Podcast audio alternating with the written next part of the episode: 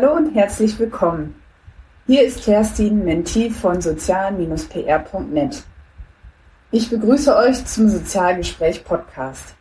Im Rahmen meiner Interviewreihe Social Media im Sozialbereich werdet ihr mich hier nun öfter hören. Bei mir kommen Experten aus der Praxis zu Wort und erläutern ihren Standpunkt zu Herausforderungen und Chancen von Social Media im Sozialbereich. Viel Spaß! Heute geht es um Social Media in der Jugendverbandsarbeit. Darüber spreche ich mit Peter Mestel. Dieser ist hauptberuflich Online-Berater. Ehrenamtlich kümmert er sich um den Social-Media-Bereich vom Verband christlicher Pfadfinderinnen und Pfadfinder. Was macht für dich denn Social Media in der Jugendverbandsarbeit aus? Was ist da das Besondere? Ja, Social Media ist ein sehr großer Begriff, da verbirgt sich ja ganz, ganz viel drunter. Ich habe das äh, vor kurzem habe ich einen, einen, Vortrag gehalten. Ähm, da habe ich das so ein bisschen so aufgeteilt. Das eine ist so der ganze Bereich der Online-Kooperation, Zusammenarbeit. Das zweite der Bereich der Kommunikation in den Arbeitsgruppen oder halt in dem, in dem meinem Verband, in meiner Institution.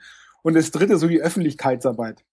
Und wenn man so die drei Teile aufteilt, dann ist, äh, mache ich im Endeffekt zwei Sachen. Das eine ist Öffentlichkeitsarbeit, ganz klassisch, wo wir eben unsere äh, Kommunikationskanäle des Verbandes haben, eine Homepage, einen Blog, aber auch sowas wie eine, wie eine Verbandszeitschrift, eine Mitgliederzeitschrift, die wir an alle unsere äh, Mitglieder verschicken. Und die diese Kanäle ergänzen wir eben durch ganz klassische Social Media Kanäle, eine Facebook-Seite, Twitter, seit letztem Jahr auch Instagram. Unsere Mitgliederzeitschrift steht in einem Issue-Channel. Also da ganz klassisch einfach für Reichweite sorgen und überhaupt die, Sachen bekannt machen. Und von der anderen Seite ähm, der Bereich der, der Online-Kollaboration und Zusammenarbeit, ähm, wo wir in Yammer nutzen für verschiedenste Arbeitsgruppen zum Austausch. Yammer, wer es nicht kennt, das ist so eine Art äh, geschlossene Facebook-Gruppen, sehr einfach erklärt. Ähm, wo wir ganz viel überlegen, wie können wir mit so Sachen wie Google Docs oder Etherpads arbeiten, wo wir mit OwnCloud eine eigene Datenablage auf eigenen Servern aufgesetzt haben und ähnliche solche Sachen. Also einfach um zu gucken, wie können wir digitale Techniken, die ja per se erstmal alle Social Media sind, weil es sind halt einfach Online-Seiten, auf denen man irgendwas machen kann oder auf denen der einzelne User was machen kann, nutzen können. Und der mittlere Bereich, eben die Kommunikation und diese partizipativen Sachen, das sind die, wo wir, ähm, also der VCP, der Verband christlicher Pfadfinder und Pfadfindern, eigentlich noch so das größte Entwicklungspotenzial sehen, wo wir aber auch erstmal schauen müssen, was geht überhaupt und was funktioniert in so einem basisdemokratischen Verband. Und ähm, was motiviert dich dazu, äh, Social Media für die Jugendverbandsarbeit zu nutzen? Also was sind so die Vorteile? ich bin da ein bisschen ein Getriebener, weil ich mache ja die Pfadfinderarbeit ehrenamtlich äh, und bin beruflich äh, äh, Berater für Online-Kommunikation oder Online-Strategie. Das heißt, ich glaube ganz fest daran, dass wir gerade mitten in einem großen Wandel stecken, was Kommunikation, was Zusammenarbeit, was Zusammenleben angeht. Interessiere mich da auch unheimlich dafür, arbeite auch dafür, dass das äh, in vernünftigen Bahnen läuft, dass da, dass die, dass die Leute auch mehr Spaß dran haben als Angst davor haben. Und das in Verbindung mit der Pfadfinderarbeit, die ich irgendwie schon seit tatsächlich jetzt 20 Jahren mache, ähm, hat mir zum einen das Amt des Refer Referenten unserer Bundesleitung eingebracht, wo eben dieser ganze Kommunikations- und, und, und Digitalbereich reinfällt. Aber einfach, warum ich es mache, einfach aus tiefer Überzeugung. Das ist sehr sympathisch. Ähm, wie gehst du denn dann mit Kritikern um? Ich denke mal, in eurem Verband sind ja auch nicht alle ähm, Social Media geil, sage ich jetzt mal, sondern es gibt ja auch viele Skeptiker. Ähm, wie kannst du die dann überzeugen? Die kann man nicht überzeugen, weil sie wollen das ganz häufig nicht. Ähm, man kann sie nur dadurch überzeugen, indem man ähm, äh, zum einen kontinuierlich dran arbeitet, äh, bereit ist zu scheitern. Also alle Kritiker freuen sich am meisten, wenn etwas nicht funktioniert. Das ist aber auch das Schöne an diesen digitalen ähm, Techniken, an diesem digitalen Arbeiten. Ein, ein, eine Plattformen wie zum Beispiel Yammer ist nur gut, wenn die Leute Bock drauf haben, es zu machen. Und wenn es einfach das Commitment, also die, die, die gemeinsame Übereinkunft aller Beteiligten gibt, dass man auf dieser Plattform arbeitet. Wenn einer aus der, oder wenn einer, wenn von fünf Leuten zwei nicht in der Yammer-Gruppe arbeiten, sondern immer noch alles per E-Mail schicken, ähm, dann funktioniert die Yammer-Gruppe einfach nicht. Mhm. Wir haben in meine, meine Webmaster, das ist die Arbeitsgruppe, die sozusagen die technische Betreuung macht, wir haben jetzt zwei Jahre lang Trello ausprobiert, so ein bisschen als Projektmanagement-Tool. Das hat einfach nicht funktioniert, weil unsere irgendwie es immer nur zwei Leute waren, die halt viel miteinander gearbeitet haben, die restlichen drei, vier, da war das immer ein bisschen länger. Naja, gut, dann haben wir halt einfach gesagt, gut, passt, wir machen das Ding leer, löschen das, fertig, hat halt nicht funktioniert, nicht schlimm. Wir funktionieren extrem gut über Jammer, äh, über eine Jammergruppe jetzt gerade wieder. Also diese Bereitschaft zu scheitern, aber natürlich zum Scheitern gehört auch immer das Ausprobieren. Das ist an der Stelle da, glaube ich, ganz wichtig. Ja, aber was würdest du denn einem Social Media Manager, egal ob äh, hauptamtlich oder ehrenamtlich, empfehlen, ähm, wenn, wie der es schafft, seine Chefs oder Vorgesetzten zu überzeugen, in Social Media aktiver zu werden? Gibt es da irgendwelche Tricks? Nein, leider tatsächlich nicht ausprobieren. Ausprobieren und dafür brennen. Also das Wichtigste, das Wichtigste, äh, Mut haben, sich Zeit nehmen und tatsächlich einfach ausprobieren, weil ähm, wir haben jetzt gerade einen Bilderwettbewerb gehabt, wo die Leute sehr klassisch Bilder auf einer Webseite hochladen sollten. Da habe ich einfach gesagt, passt auf, lasst uns doch einfach in das Formular noch ein weiteres Feld reinmachen, wo die Leute anstelle ein eigenes Bild hochzuladen, einfach ein Instagram-Foto mit reinmachen können. Das haben von 50 Leuten mitgemacht, haben nur zwei ausgenutzt. Aber die zwei, die es ausgenutzt haben, haben einfach darüber erzählt und haben es auch verbreitet. Und in einer gesamten Berichterstattung über, den, über die Aktion haben wir auch immer wieder zugeschrieben, hey, ihr habt auch die Möglichkeit, über Instagram mitzumachen. Und es geht mir ja bei, dem, bei diesem Bilderwettbewerb zum Beispiel nicht darum, dass ich jetzt möglichst viele Teilnehmer bekomme über Instagram, sondern es geht mir darum, dass auf solchen Kanälen einfach über sowas erzählt wird. Mhm. Also in dem Moment, wo die Bilder da, Leute da ein Bild hochladen, machen sie einen Hashtag drauf. Dieses Bild mit dem Hashtag ist öffentlich. Das heißt, ich habe wieder jemanden, der quasi meine Botschaft ladet Bilder zum, mit dem Hashtag Pfadfinden hoch, äh, wieder verbreitet und das wieder macht. Und mhm. das ist ja im Endeffekt der, der, der ganze Trick an Social Media, dass man es schafft, eine klare Botschaft zu formulieren, eine klare Idee zu formulieren und wiederholbare Patterns zu schaffen. Also einfach, was ist das Muster, das ihr immer wieder anwenden könnt? Auf, auf Instagram ein Bild mit dem Hashtag Pfadfinden hochladen. Fertig. Versteht jeder, kann ich jedem in zwei Sekunden erklären. Und wenn ich dieses, diesen, diesen Pattern, also diese, diese Vorlage, ähm, dieses Prinzip in jeder Aktion wiederhole und in jeder Aktion wieder einbaue, dann nimmt es bei mit jeder Aktion, die ich mache, ein bisschen mehr an Fahrt auf. Und das ist das, wie Social Media funktioniert. Und was sind deiner Meinung nach die häufigsten Fehler von Jugendverbänden im Umgang mit Social Media? Zu große Erwartungshaltungen. Also das, was ich jetzt gerade gesagt habe, irgendwie mit dem, mit dem Beispiel, mit den Bildern auf Instagram, mit dem Hashtag Pfadfinden. Meine Erwartungshaltung ist nicht, dass da irgendwann hunderttausende pressereife Bilder sind, sondern meine Erwartung ist die, dass einfach dieser, dieser Hashtag eine Wahrnehmung bekommt. Und aktuell sind da irgendwie so äh, 400, äh, 500 Bilder drauf. Mein Ziel wäre schon irgendwann mal, dass es 10.000 oder 15.000 Bilder sind mit dem Hashtag. Aber ähm, das dauert. Und ich werde in diese Hashtag-Kommunikation mit dem Hashtag Pfadfinden, wenn ich da viel haben will, auch niemals irgendwelche komplizierten High-End-Bilder bekommen. Aber ich werde sehr echte Bilder bekommen und ich werde Bilder von, von Usern bekommen, die sich halt für etwas begeistern und die etwas gut finden mhm. und die, die Geschichte Pfadfinden oder die Idee Pfadfinden einfach weitererzählen. Mhm. Und das ist ja das, was ich sozusagen möchte, was der Ziel auch der Öffentlichkeitsarbeit ist.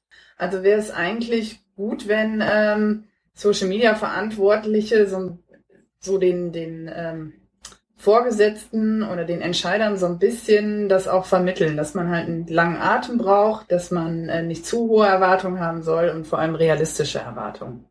Ist das richtig? Genau und auch, auch bereit sein muss und auch bereit sein muss, flexibel zu sein. Also nicht zu sagen, den, das Problem hat man häufig im Marketing, dann bekommen Leute, äh, du bekommst deinen Bonus dieses Jahr nur ausgezahlt, wenn unsere Facebook-Seite 500.000 Fans hat. Ja. Dann äh, geben die Leute ihr gesamtes Marketingbudget aus, dass die Facebook-Seite 500.000 Fans hat. Ob das Unternehmen oder die Marke oder die Institution irgendwas davon hat, spielt aber keine Rolle.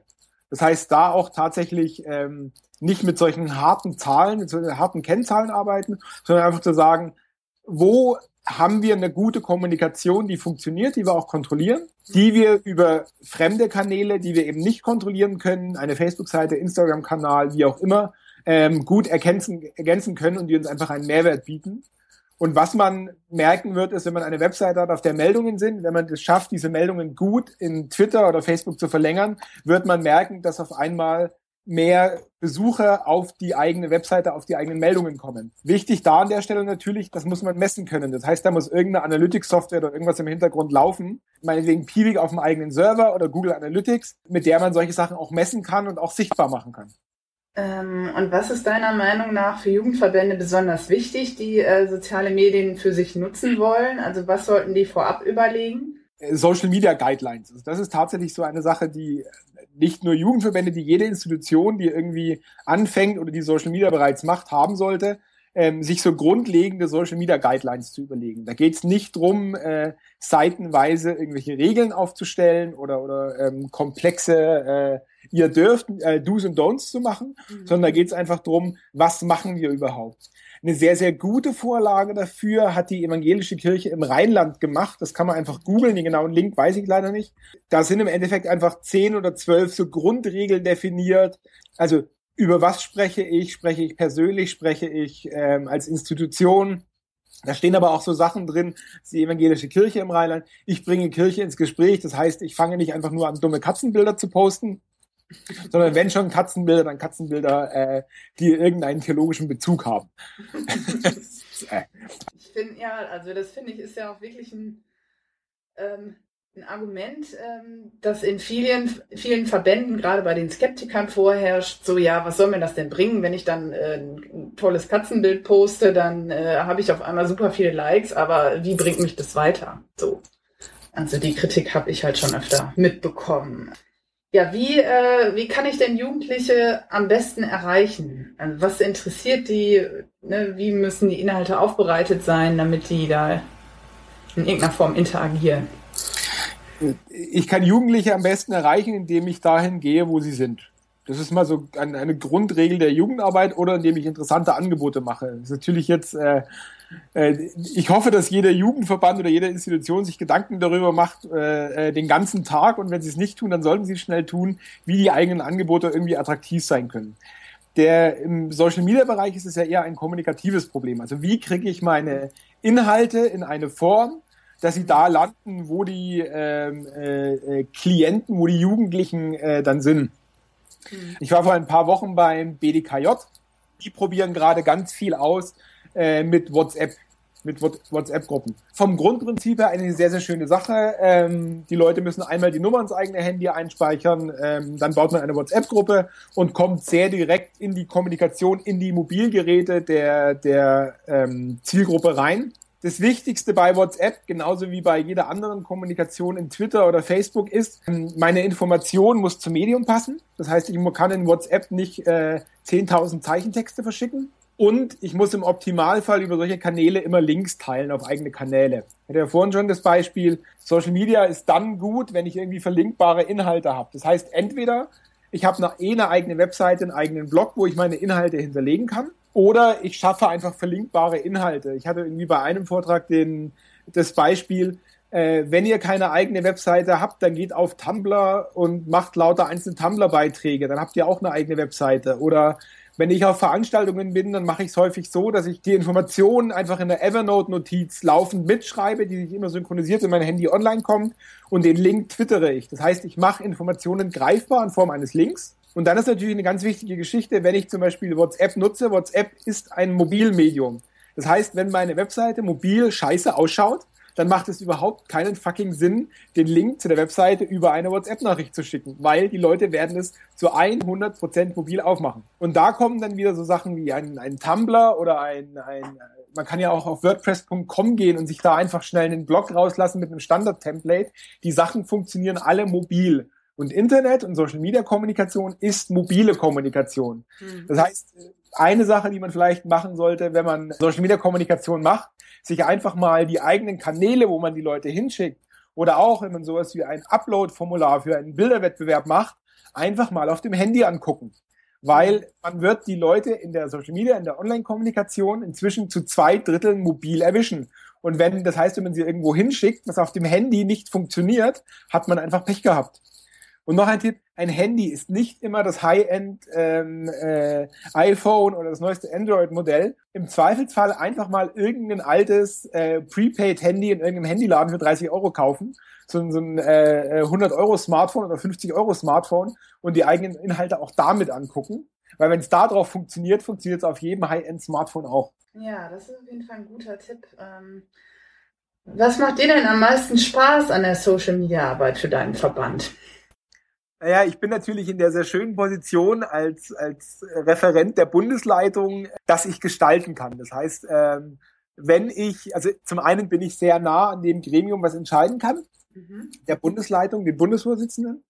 Äh, zum anderen habe ich auch einen gewissen Handlungsspielraum, in dem ich was machen kann. Und das ist natürlich ein, ein sehr schöner, eine sehr schöne Situation, in der man auch sehr gut agieren kann und Sachen ausprobieren kann, ohne sich sofort dafür rechtfertigen zu müssen. Mhm. Der klassische Social Media Manager ist natürlich meistens nicht in so einer komfortablen Position, sollte sie aber haben. Also ein, das ist tatsächlich eine, eine große, nicht an die Social Media Manager, sondern an die Chefs von Leuten, die mit Social Media oder mit Online-Kommunikation beauftragt werden. Gebt den Leuten Kompetenzen, auch mal Sachen auszuprobieren, weil nur so funktioniert das. Und nur wenn man da immer weiterarbeiten kann, und das ist auch das, was mir am meisten Spaß macht, nur wenn man da immer weiterarbeiten kann und auch Sachen weiterentwickeln kann, dann macht die Geschichte Sinn und äh, so die intrinsische Motivation, warum man sowas macht, ist natürlich, dass man sich auch selbst dran weiterentwickeln kann.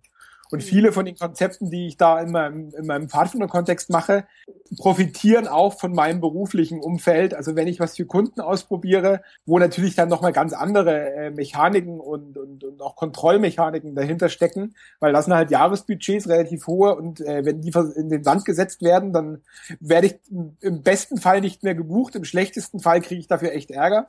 Da ist das natürlich ein großes Ausprobierfeld aber auch ein, ein äh, Anwendungsfeld, in dem man eben sehr schön selbst gestalten kann. Und äh, jetzt nochmal so Stichwort Interaktion auf Facebook. Es ist ja für Jugendverbände manchmal gar nicht so einfach, mit eher sperrigen Themen, sage ich jetzt mal, ja, die, die Zielgruppe zu animieren, sich da irgendwie zu beteiligen. Könntest du da einen Tipp geben, was bei euch besonders gut funktioniert hat?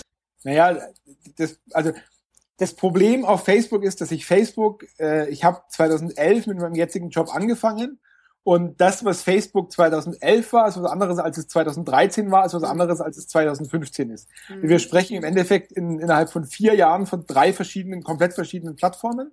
Mhm. Und das Problem ist, dass Facebook sich gerade in eine Richtung bewegt, wo es ein Paid-Kanal wird. Also wenn ich es schaffen möchte, Reichweite über die üblichen Verdächtigen hinaus auf Facebook zu bekommen, kostet mich das Geld. Dann zahle ich für jeden Beitrag einen Betrag.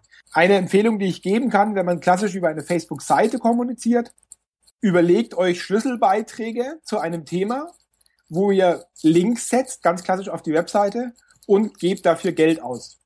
20, 30 Euro. Das ist billiger, als irgendwelche Flyer zu verschicken oder Plakate drucken zu lassen oder irgendwas.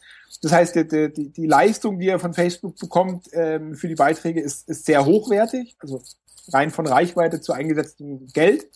Und ähm, wichtig ist, nicht einfach sinnlos bewerben, sondern wirklich überlegen, wenn ich drei, wenn ich eine Aktion habe, mache dafür drei, vier, fünf, sechs Posts im Laufe von zwei, drei Wochen. Was ist der Schlüsselpost? Was ist der gute Post, wo die Aktion erklärt wird, wo sich die Leute auch irgendwie darauf committen können? Und auf den schaltet ähm, äh, bezahlte Reichweite, auf den schaltet Werbe, Werbung und ergänzt die entsprechenden Posts, weil ihr arbeitet immer gegen den Algorithmus, ihr arbeitet immer gegen die Maschine, die gnadenlos alles, was keine Aufmerksamkeit bekommen wird, wegdrückt. Facebook ist ja nicht nur eine Facebook-Seite. Große Empfehlung, Facebook-Gruppen. Die, also mein Verband ist ja der evangelische Pfadfinderverband, der katholische Pfadfinderverband hatten, die, die DPSG haben eine sehr, sehr große Facebook-Gruppe, über die sie ganz viel Kommunikation machen. Wir haben so ein bisschen Versuche mit einer Facebook-Gruppe VCP Öffentlichkeitsarbeit im Internet, die sehr gut funktioniert für verschiedene Themen aus dem Öffentlichkeitsarbeitsbereich. Das heißt, da kann man sehr schön und sehr viel machen. Und äh, Facebook hat mit der, äh, es gibt ja die Gruppen-App und es gibt die sogenannte Rooms-App, die leider viel zu äh, unbeachtet vor sich hin dämmert. Rooms sind sozusagen anonyme Facebook-Gruppen, also wo ich nicht als ähm, Person mit meinem Facebook-Profil drin bin, sondern mich als anonyme Person äh, registriere. Auch da kann man sehr, sehr viel spielen. Also Facebook ist zur 1 zu 1 Kommunikation über Gruppen und ähnliches absolut genial. Als Facebook-Seite dranbleiben. Dranbleiben, dranbleiben, dranbleiben und einfach überlegen, welche Beiträge sind die Schlüsselbeiträge, mit denen, für die es sich lohnt, Geld auszugeben. Mhm. Und das wird nicht besser werden mit dem Geld ausgeben auf Facebook. Das wird eher noch schlimmer. Ja, jetzt habe ich ja in meinem Jugendverband öfter das Problem äh, von wegen, also nicht nur wenig Budget, sondern auch wenig Zeit, gerade wenn ich verschiedene Social-Media-Kanäle bediene. Hast du da Empfehlungen für Tools, die mir die Arbeit erleichtern können? Benutze die Plattform einfach so. Also alle Tools, die ich ausprobiert habe und alle Tools, die wir auch in der Arbeit ausprobiert haben, der, der Aufwand, die Administration für, also das ist natürlich jetzt eine sehr persönliche Sichtweise, das als Disclaimer, aber alle Tools, die ich bisher verwendet habe, die ich mir bisher angeguckt habe, TweetDeck, Hootsuite, äh, irgendwelche sonstigen Management, Management Suits, die drängen oder man die funktionieren dann gut, wenn man genau ihren Arbeitsablauf verwendet, der, das denen ihr Konzept, was da drin ist. Jetzt ist es im Jugendverband meistens so, dass ich ähm, sehr unterschiedliche Arbeitsabläufe habe, sehr unterschiedliche Personen, die daran arbeiten. Das heißt, im Endeffekt ist der Aufwand, den man reinsteckt, da was rauszusuchen und was äh, zu administrieren, größer als der, wenn man überhaupt die Plattform macht. Das einzige zwei Tool-Empfehlungen, die ich tatsächlich geben kann, auf Facebook verwendet unbedingt den, den Business Manager. Also der Business Manager ist quasi die Institutionsplattform. Also ihr könnt quasi nicht nur mit persönlichen Accounts eine Facebook-Seite betreiben, sondern auch mit einem Firmen-Account oder einem Business-Account. Hintergrund der Business Manager ist ganz einfach, dass die Seite hinterher fest der Institution zugeordnet ist und man quasi ein zentrales Admin-Panel bekommt, mit dem man Benutzer verwalten kann. Ganz einfacher Anwendungsfall. Ich habe zehn Benutzer auf meiner Seite. Ein Benutzer wird gehackt, der ist Admin der, mit dem gehackten Account kann ich alle anderen Accounts rausschmeißen und die Seite komplett übernehmen und verliere die Kontrolle über meine Seite. Das kann dir mit dem Business Manager nicht mehr passieren. Das zweite ist für Instagram. Es gibt, äh, man hat ja bei Instagram immer das Problem, es funktioniert nur mobil beziehungsweise nur auf einem Tablet. Es gibt eine sehr, sehr schöne iPad-App für äh, Instagram, die heißt Retro. Mhm. Äh, hat als Icon so einen bunten Rahmen mit einer weißen Blume drin. Das ist die einzige App, die ich kenne, mit der man mehrere Instagram-Accounts auf einem, auf einem Gerät tatsächlich nativ bearbeiten kann. Mhm. Sonst habe ich ja die Instagram-App und da bin ich angemeldet und wenn ich einen anderen Account bearbeiten will, muss ich da raus. Mit der Retro-App kann ich tatsächlich mehrere Accounts auf einem, zumindest iPad, administrieren. Mhm. Und sonst dann am besten klassischen äh, Redaktionsplan aufstellen, um halt seine Social-Media-Arbeit so ein bisschen für einen Redaktionsplan genau, bin ich großer Fan von Google Spreadsheet, einfach von Tabellen, Online-Tabellen, Verwendung Google hin oder her. Ein Redaktionsplan sind jetzt keine irgendwie besonders schützenswerten Daten, sondern es sind eh öffentlich, also Abstimmungsdokumente. Mhm. Google-Tabelle oder meinetwegen in Office 365 eine, eine Online-Tabelle, auf die alle Redakteure entsprechend Zugriff haben und da einfach ganz klassisch Tabelle, Datum, äh, Text, Bild, Link gegebenenfalls fertig und das einfach in, einem, in einer Online-Tabelle pflegen. Mhm. Das einfachste der Welt. Jetzt mal so in die Zukunft geschaut. Ähm, wo geht denn deiner Meinung nach der Trend hin? Also hat Facebook bereits seinen Höhepunkt erreicht bei den Jugendlichen? das, ist, das ist ja immer ein, ein, ein belie eine beliebte so Buzzword-Überschrift, die Jugendlichen laufen Facebook weg. Mhm. Das stimmt nur so halb. Was passiert ist, dass die Jugendlichen oder dass junge Menschen, die sich noch jeden Tag sehen in der Schule, oder äh, vor Ort, die, die Facebook nicht mehr als Startseite benutzen. Was sie aber trotzdem tun, ist, sie verwenden Instagram, sie verwenden Facebook, sie verwenden den Facebook Messenger. Ich habe jetzt gerade drei Apps aufgezählt, die alle drei Facebook-Apps sind. Mhm. Das heißt, Facebook äh, wird nicht mehr gehen, weil Facebook ist quasi die Infrastruktur hinter einem Großteil der gesamten Online-Kommunikation. Mhm. Die, die Nutzung wird kleinteiliger. Aber da war das, was ich vorhin schon bei WhatsApp gesagt habe. Wenn eure Information einen Link hat und irgendwo liegt, wo ich sie verlinken kann, dann ist mir der Kommunikationskanal total wurscht, ob das WhatsApp ist, ob die Leute Trema verwenden, weil sie sagen, dass WhatsApp böse ist, ob die Leute sich SMS schicken oder ob ich den Link auf einen Flyer drucke. In dem Moment, wo meine Information einen Link hat, ist es eine digitale Information, wo mir der Kanal, auf den ich ihm kommuniziere, total egal ist der Trend aktuell geht hin zu dieser kleinteiligen Kommunikation, also weg von ähm, ich mache alles über meinen öffentlichen Facebook Newsfeed hin zu ich verwende WhatsApp, ich verwende den Facebook Messenger, Snapchat, äh, man kann diese Liste beliebig ergänzen. Die Deutsche Post hat auch irgend so einen 1 zu 1 Messenger gerade herausgebracht. Wie gesagt, da ist dann die Herausforderung eher seine eigenen Informationen verlinkbar zu haben und sich nicht irre machen zu lassen, was kommt. Mhm. Was stärker kommen wird, wären so klassische Kuratierungsplattformen. Also ich sammle Informationen an einer Stelle, wo ich sie wieder neu remixe. Bestes Beispiel, was man sich jetzt schon angucken kann, ist sowas wie Pinterest oder ähnliches. Solche Sachen werden, werden viel, viel stärker kommen.